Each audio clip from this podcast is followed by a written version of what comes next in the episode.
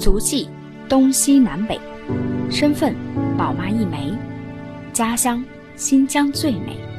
朋友五湖四海来相会，用心分享，我就是这样一个姑娘，芳芳。欢迎收听新芳芳，一起来分享身边的故事。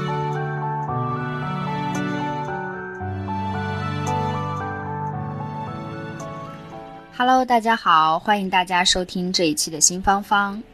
新芳芳播出第一期啊，就已经收到了很多朋友的留言和反馈。那芳芳自己也没有想到，那非常感谢大家的关注，还有多朋友们认真的给芳芳提多有用的建议。啊，但很抱歉呢，芳芳不是很擅长在平台上做一些回复，所以在这里呢，我把几个有代表性的问题统一在节目里跟大家说一说，回复一下。第一个问题啊，有朋友说，呃，听了芳芳的节目之后，觉得第一期节目内容很充实，建议主播能不能把时间缩短一点啊？这样我们听众和主播都会省力。呃，我觉得这个建议很好啊，不过呢，就是时间太短呢，又怕会影响它内容的一个表达的完整性。啊，那芳芳在想呢，我们可不可以这样啊？芳芳尽可能的把这个节目呢做成不同的系列。那我们在一个系列当中呢，会有不同的节目的内容，那有长有短，然后这样大家就会根据自己的需要和时间，我们来调整自己收听的一个频率和频道。啊，还有的朋友给。这个芳芳提了一些呃意见哈，说诶，这个芳芳的节目可不可以围绕着一个主题讲？这样可能集群性会更好一些。那也非常感谢朋友们的这个提醒，我觉得这个是非常非常有必要的。刚好呢，借这个机会，呃，芳芳也在这里跟大家说两句关于芳芳开创这个主播频道的一些内容的问题。那芳芳自己开这个频道，其实最大的心愿还是想说记录自己的一些经历，那同时把这些经历当中有价值的讯息呢，也分享给一些有需要的小伙伴们，让大家有的呢就可以少走一些弯路啊，有些呢讯息就可以直接拿来用啊，所以芳芳在这里，嗯，不是一个呃我们所说的这个。啊，像新闻联播一样的这种新闻式的或者播报式的节目，那其实它可能更倾向于说一些分享类的。那后期我们会有一些访谈的形式，更聊一些生活啊，我们不谈政治，只聊生活和这些纯干货啊。所以在呃内容方面呢，我是很希望给大家提供这个一手资料的啊。首先我会分享大我自己的这个亲身经历和故事。啊，那我觉得这样的资讯会更准确。但后期呢，如果大家有一些兴趣，说，呃，有一些可能芳芳自己没有经历过，也是我的一些盲区，那我看能不能再邀请一些这方面的专业人士，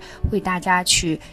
呃，去做一些答疑解惑啊，针对大家的兴趣点。所以我们这里呢，我觉得是一个开放性的平台啊，我希望根据。大家的这个感兴趣的程度，再加上我自身的这个经历，尽可能的去围绕这个兴趣点展开一些相对的这个主题范围内的分享，啊，这是我自己的一个想法哈。啊然后上一期呢，有朋友说，呃，因为芳芳是在这个香港居住了很长时间啊，可能除了出生在新疆之外，第二个居住长的最长时间的地方就是香港了。那希望也想让芳芳聊一聊在香港的一些生活啊，毕竟有一些朋友们呃来呢，可能很多同学、很多朋友们都来过香港，但是可能都是作为一名游客，那自己在这边的生活是怎么样一个真实的情况，还是想听芳芳说一说。那接下来。来的几期节目，呃，芳芳就跟大家一起来分享一下香港的这个生活，然后包括芳芳是在这边留学哈，那我也会跟大家分享一下这边的教育，还有一些留学的体验啊，以及呃，比如说如何来到香港的定居啊，有哪些途径和方式方法等等这些资讯哈，嗯。因为芳芳自己讲啊，我觉得可能这个精力和资讯都是有限的啊。那后面如果大家有兴趣呢，我们就慢慢的邀请一些这方面的嘉宾，我们来做一些访谈。也同样欢迎大家给我去留言，把你们喜欢的、关注的话题，还有你们想要听到的一些讯息，都写信给我啊。芳芳一定会认真的查看啊，而且尽可能的在下一期的节目的开篇呢，为大家做一些解答。呃，以上呢就跟大家简单回复一下第一期播出之后，呃，芳芳收听到的一些宝贵的建议。那后面几期呢，就像芳芳之前说的，我也会应小伙伴的这个需要来讲一讲我们的呃香港。呃，香港这个地方啊，虽然不大，但是我在这边呢读书啊，毕业，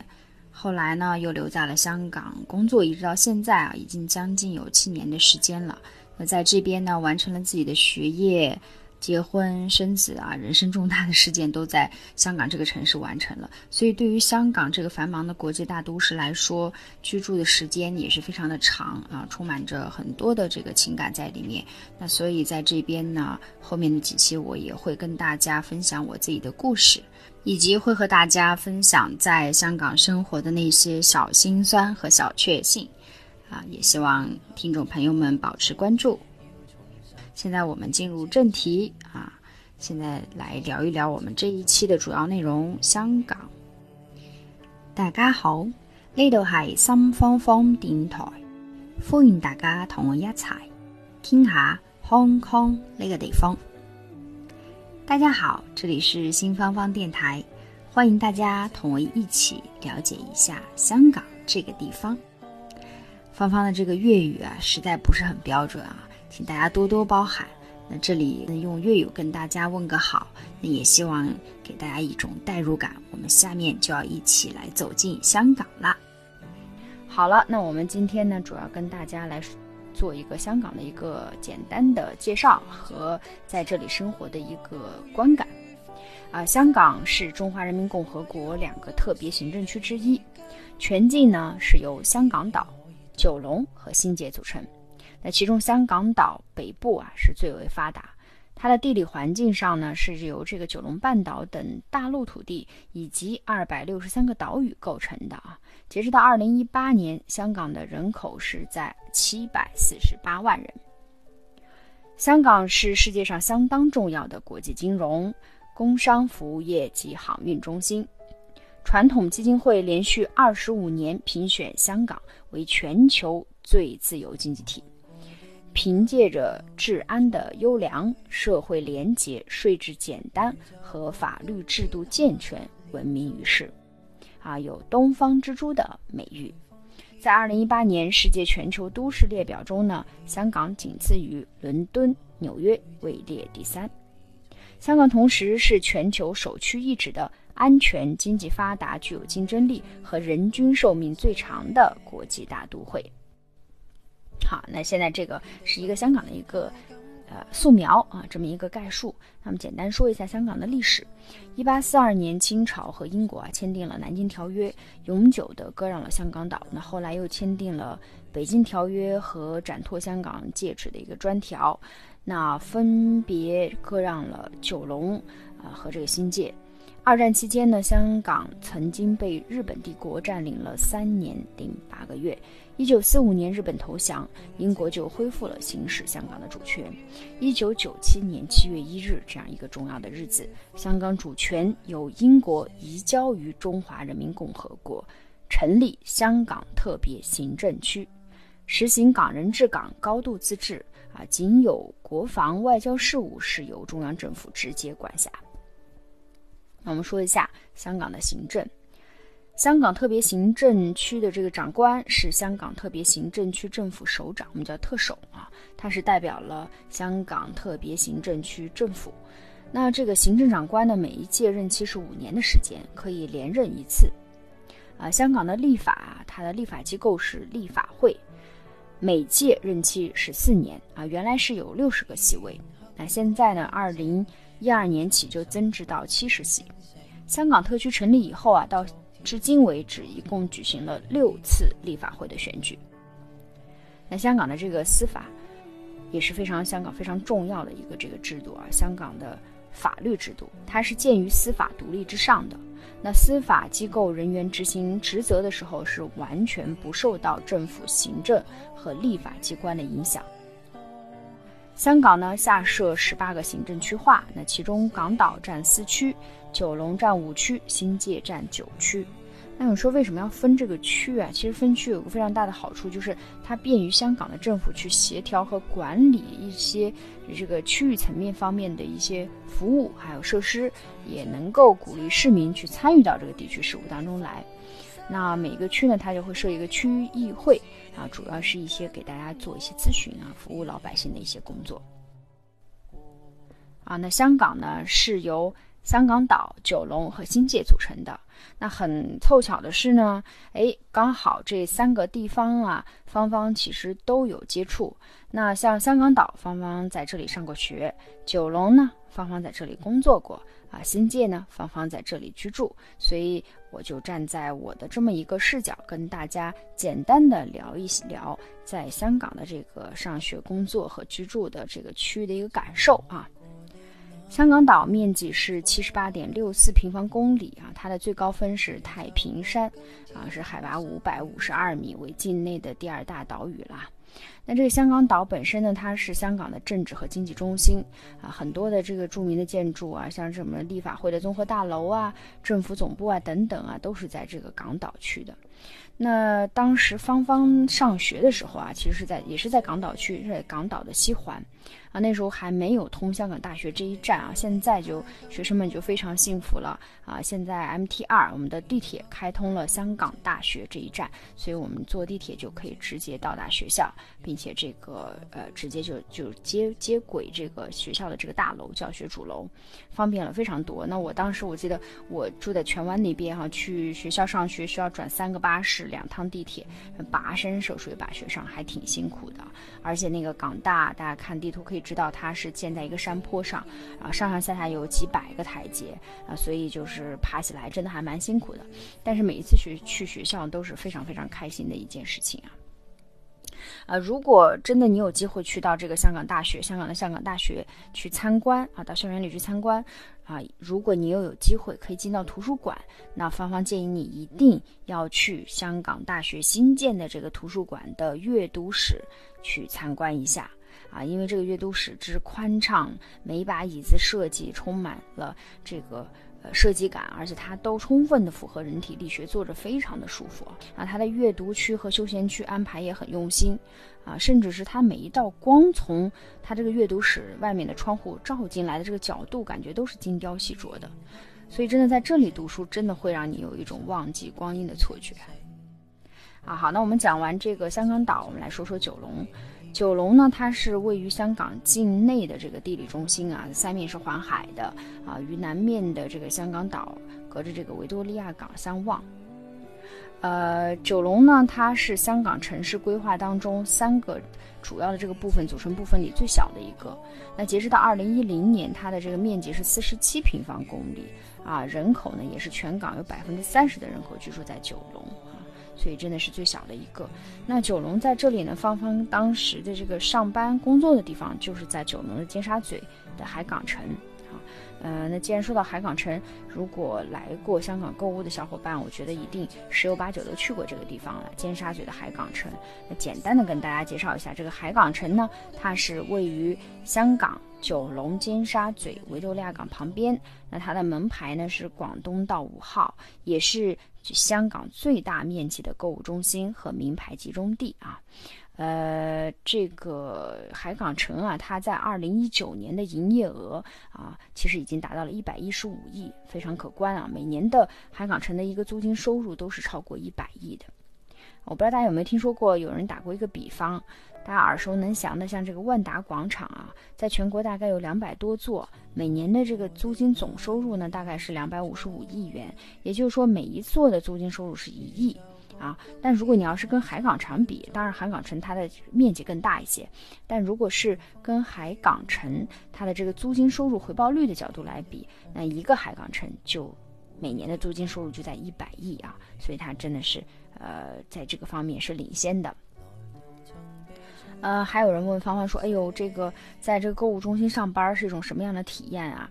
啊，那我觉得就是真的有利有弊啦。那好的体验就是它很方便，无论是吃饭呐、购物啊、买东西啊，啊，就非常的方便啊，并且呢，你每天都可以看到海景。就是虽然你加个班，但是你去到楼下顺便路过的时候，斜眼一看就是无敌大海景啊，这种夕阳无限好的感觉。但是还有一个不方便的地方就是，很悲催的是你的钱包会压缩的很快，因为楼下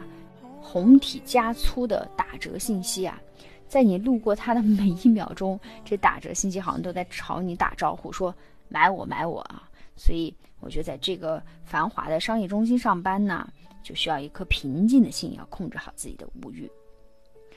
呃，好，最后我们来说一下这个新界。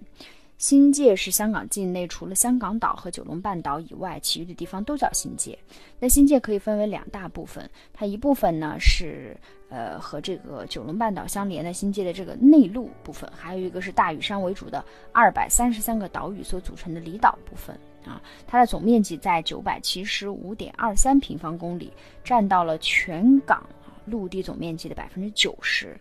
啊，所以你看一看它这个新界应该是这三块区域里面最大的一块，那百分之五十七的香港人口都是居住在新界的啊，其中就包含芳芳在内。那芳芳目前居住的地方呢，就是在这个新界的天水围。我不知道有有一些这个香港本地的朋友会觉得天水围非常的遥远啊，可能都好像去到另外一个城市一样，因为这个从天水围呢去到市中心，那有的时候是需要一个小时左右的时间才可以抵达的。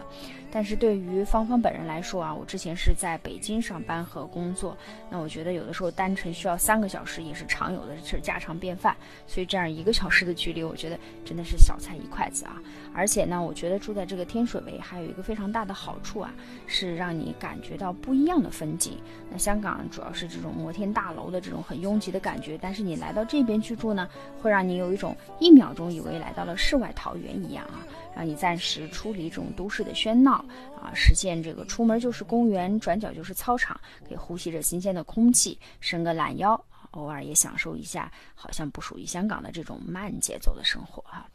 呃，当然啦，住在天水围还有一个很好的地方，就是它离深圳湾口岸是非常近的哦。那我们基本上，呃，你像我们这种港漂哈，我们算是每一到两周一定是要去深圳一趟的啊，取个快递呀，聚个餐，看个电影呀，和朋友逛街、吃饭、剪头发啊，那这都是必须的。所以深圳几乎已经成为了我们的后花园，呃，所以这个就在这边居住呢，在楼下就有直达巴士啊，直接十五分钟就可以抵达这个深圳湾口岸。一个小时就可能在深圳已经吃上这个新疆大大盘鸡和红牛烤肉了，所以我觉得这种便捷度啊是其他地方没得比的，所以这也是芳芳当时为什么要选择啊居住在这里的一个很重要的原因。嗯，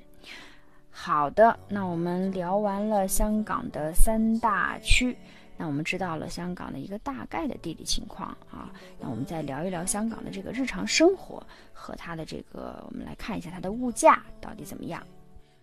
要说香港这个物价啊，我感觉真的就是一个字儿，贵啊！英国经济学人这个智库在二零一九年公布的这个全球生活成本调查报告中，结果显示，在全球一百三十三个具有代表性的城市中，香港生活成本由二零一八年的全球第四跃升至与新加坡和巴黎并列第一。看到了吧？从二零一九年，香港的生活成本已经从全球第四变为了全球第一了啊！这个东西，这个第一啊，可是一把辛酸泪啊！那可是物价、消费成本最高的地方。香港不断上升的这个楼价，也是商品物价上升的一个重要的推手。啊，当然，呃，芳芳也不是这方面的专家啊。那我们就从呃这个简单的这个芳芳能够看到的几个方面，像房价、物价，还有这个人工啊，我们跟大家说一说香港的这个贵到底是贵在哪里。我们首先来说一说香港的房价。呃，前两天呢，芳芳跟加拿大这个温哥华的一个好朋友在视频聊天。啊，无意当中参观了一下他的豪宅，这上下三层楼啊，一层是办公室会客，二层呢就休闲娱乐，三层呢就是家人的这个私密生活啊，在这楼上去居住，还还有加上这种双车位的地库啊，一共上上下下将近三百平啊，两百两百七十多平，这还不包括这个前后的花园等等啊，大家猜一猜这个总费用啊？当然，可能这个费用是前几年的费用了啊。可能这位朋友啊，只需要在五百万人民币左右就可以取得这样一套豪宅啊。来，那我们来看一下，我们对比对比香港，那我们来说，如果说啊，同样的情况，你也拿五百万人民币啊，那就是芳芳现在所居住的这个小区，你能换到一套什么样的房子？如果同样你只愿意花五百人民币呢，你在香港很有可能只能买到一套建筑面积是六十三平方米的一套公寓，还很有可能就是三居室啊。啊，三居室就意味着有一个房间是可有可能是连一张完整的小床都放不下的。啊，这就是差距，同样是五百万啊。当然，如果你足够有钱，那我们来说，我在香港，我也想住二百七十平、上下三层的大 house，那怎么办呢？啊，双双车库的这个大 house，那怎么办？好，那我们来看看你的成本大概是多少。那芳芳查了一下这个中原地产的数据啊，还是在非传统豪宅的，也是不是核心地段啊？非传统豪宅的非核心地段，这样一套豪宅。二百七十平上下三层的这种大 house，它的市场价格大概是在七千八百万港币到一个亿之间。我们可以看一下啊，同样的这个面积大小的房子，在不同的市场，那价格真的是翻了十六倍啊！所以我们就从这一点就可以看出来，这香港这个房价是有多高。好，那我们说完房价，我们再从一个感官非常直接的一个方向，我们聊聊这个物价。我们来看看香港的这个菜市场是最能反映物价的地方哈。呃，买菜的这个小伙伴们看过来，香港的菜市场的价格到底是怎样的呢？那我们来先说说这个肉类。啊，肉如果在香港买鸡肉啊，那的确是很便宜的啊。一袋儿一很大袋儿这个去了骨的鸡肉啊，可能才十几块钱港币就可以买得到。但是这个牛肉和猪肉的价格呢，它又会按照这个牛不同的部位啊，从几十到几百呢，真的是都有啊，所以讲究非常的多。那我记得我当时是给呃宝宝买了一块儿这个小宝宝吃的这个牛牛肋肋条啊，很很小的一小条，大概就花掉了一百港币。啊，当然，如果你呃，咱们是跟家乡做比较，跟新疆做比较的话，那什么东西比较合算呢？我觉得在香港的这个菜市场，那你去买这种新鲜的鱼和新鲜的虾啊，是非常合算的。你像这个多宝鱼活蹦乱跳的啊啊，正常的价位也就是四十港币，呃，一条鱼就可以买回家了啊。那一斤活虾啊，大概也就是这个价格啊，正常也就是这个价格。那这个价格你在新疆呢是绝对买不到的。好，那我们来看看，呃，聊完这个肉，我们说说这个水果，呃，在你要说这个水果啊，在在香港的这个价格，那我觉得你一定要看你吃的是哪种水果。那芳芳 眼里有几种贵族水果，你比如说芳芳最爱的这个草莓，啊，无论你来自哪里啊，无论你来自何方，这草莓啊，它都很贵。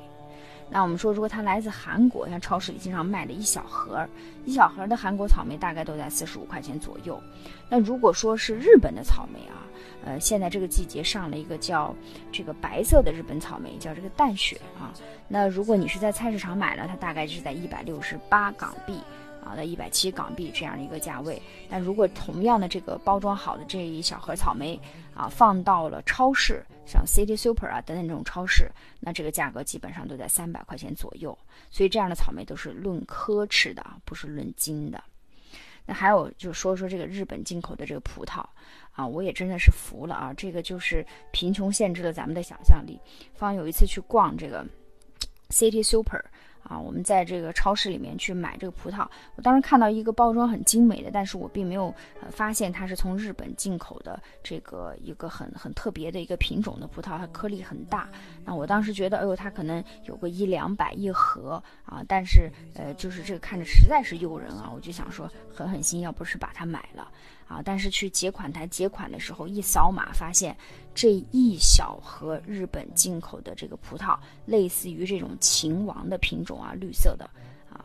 它的价格居然高达八百港币啊！所以我就悄悄的把它又放了回去啊。啊，还有芳芳最爱的这个新疆的杏子啊，在家乡啊，其实这个几块钱就能买一斤的这个杏子啊。在这里，基本上很多这个就是，首先它的种类就很少啊，其次呃，有一些标明从土耳其来的这个这个杏儿啊，甜杏儿，一盒呢基本上也都是在三十到四十块港币，所以真的是价格翻了好多倍啊。呃，当然也不是说所有的水果都贵啦，你要看你吃什么水果，那相对便宜的水果也是有的啊，你比如说来自菲律宾的一些呃香蕉啊，它的价格就很公道，又甜啊，然后价格也很便宜。还有一些香港这个地方有个特色的，就应季的时候，它叫车厘子，也就是我们所说的这个樱桃啊，它真的是又大又红。这里的这个车厘子啊，这清甜多汁，味道是非常好的。那在最便宜的这个当季啊，应季的时候，可以达到多少钱呢？你甚至可以用二十五港币就可以买到一磅。这样最新鲜的、又大又红的这个车厘子，那这个价格，我觉得，呃，这个车厘子价格比呃大部分的这个地方都是便宜多得多啊。所以在这夏天应季的时候，一定不要忘了吃车厘子。好，那么我们最后来说一说，呃，物价的这个第三个方面，我们来说说人工。啊，人工在这边是一个什么样的情况呢？那赶巧了。芳芳前两天啊，家里这个洗手盆坏了，洗手间的这个洗手盆堵了，那我们就找了一个专门的通渠的师傅来上门修理，啊，然后打了个电话，做了一个咨询和报价。这师傅说呢，通一次渠啊，大概是在四百到五百港币之间，啊，但是这个价格是只是上门检查，然后修理。如果说上门之后发现你的这个渠道啊非常难通，最后也没有给你呃这个成功的搞定，那我们也是要收取上门费的。上门费是多少呢？是一百五十港币，一分不能少。啊，其实那家通渠的公司就在我家楼下附近啊，步行完全是可以到的。但是他们的上门费居然要收一百五十港币。啊，也就是说，如果上门帮你看了啊，你这个地方太难修，修不了，人家什么都没干，也会收你一百五十港币。那我觉得这个想一想啊，这最近疫情期间，你买一张去成都的机票也才八十块，你想上门修个东西啊，这上门费都够你往返一个成都了。啊，所以这个人工的成本真的在香港也是很高的。好，那我们聊完这个香港的物价啊，那我们在这个贵啊，就是很心疼。但是呢，香港也有特别呃多很美好的小美好、小确幸的地方。比如说是什么呢？那我觉得香港啊，它这个地理位置离世界很近，非常方便，低成本的去旅游。呃，芳芳老家在新疆啊，虽然说新疆本身呢是有非常多可以玩的地方，而且本身也非常的美，夏天呃可以去到任何你想去的地方。但是冬天啊其实是有点惨的，因为它的空气质量不是很好，去哪儿呢也不是很方便，而且就是天寒地冻的啊，就这个出门也不是很便捷。所以想要这个出个疆啊，那我们说去到其他地方去玩，那这随随便便都得坐飞机都得飞上一天啊啊！但香港这个相比较。之下，这个地理位置啊，就非常适合周边游了。那很多香港人呢，他把这个日本和台湾几乎当成了自家的后花园儿。有一个周末两三天的这么一个假期啊，大家坐着飞机就过去度个假，吃点好吃的，购购物啊，然后补充点能量，回来继续这个打拼工作。啊，芳芳来香港的这个生活的这段时间啊，却真是没少 出去玩儿，尤其是怀孕之前啊，啊，因为这个旅行的成本变得更低了，机票便宜啊，时间又短，再加上呢，这个东南亚国家景色很优美，价格也很优惠，你住的地方也很宽敞，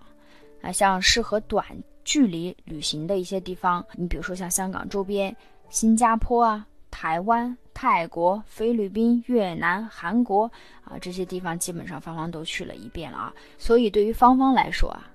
香港很小，但世界很大。好了，那我们聊了聊这个、这个、这个小确幸，香港的小确幸。那我们也来聊聊对于芳芳自己来讲的这个小确丧啊。但真的是这个是只针对于我，因为对于大多数人来说呢，香港都是他们的美食天堂。哎，这样一个中西融合的这个一个地区，你能够很轻易的尝到来自世界各地最正宗的特色美食。你比如说像日本的刺身呢，韩国的烧烤，美国的汉堡，法国浪漫的烛光晚餐，越南的河粉，台湾的牛肉面，德国的香肠等等等等。啊，所以这个真的是呃，对于喜欢这个。环球美食的朋友们来说，这里就是天堂。But 啊，但是对于芳芳来说啊，尤其是芳芳这个西北味，实在是会有点郁闷啊。尤其呢，是以这个这个西北美食来说，它确实是这个菜馆不多啊，主要是以川菜馆、粤菜馆会更多一些。那像这个正宗的新疆饭，如果你想去吃新疆饭的话，正宗的新疆饭在香港就那么一家啊，就是在芳芳当时上学的这个港大旁边的这个水街啊，有那么一家，而且价格也不菲啊，基本上是无福销售的。啊，像这个什么凉皮、肉夹馍呀，那在这儿卖的这个价格也都是翻番啊！而且全港也就那么指定的呃两三家店铺有的卖，啊，所以这一点呢，我觉得就是对于这个西北味的芳芳来说是有一点点小遗憾的啊。呃，我突然想起来，就是前段时间我和呃我妈妈，然后去到了这个呃参加公司的海外会议，去到了悉尼。那虽然身处南半球啊。但是你想，这个在在悉尼的这个感官是什么样呢？就是我我随时随地啊，它都是满足你的新疆味。我们当时在那个 QVB 最核心的地段逛了个街，转角就吃到了重庆小面啊，就是在它最核心的购物中心都是这样的。然后这个大盘鸡更是很多餐厅上的这个常客，可能在香港很久都吃不上的这些好吃的，你比如说像什么串串香啊、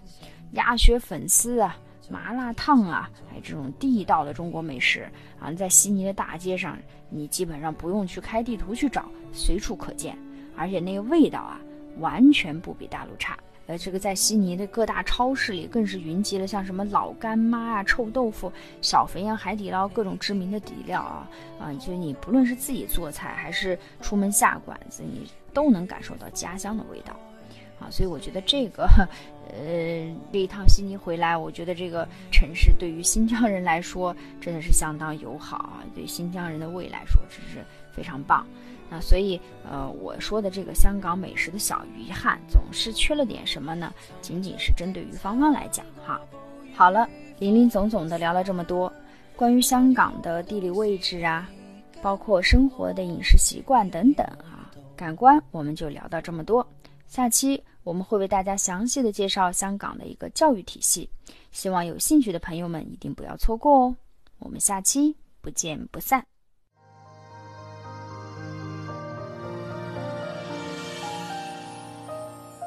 感谢您收听新芳芳。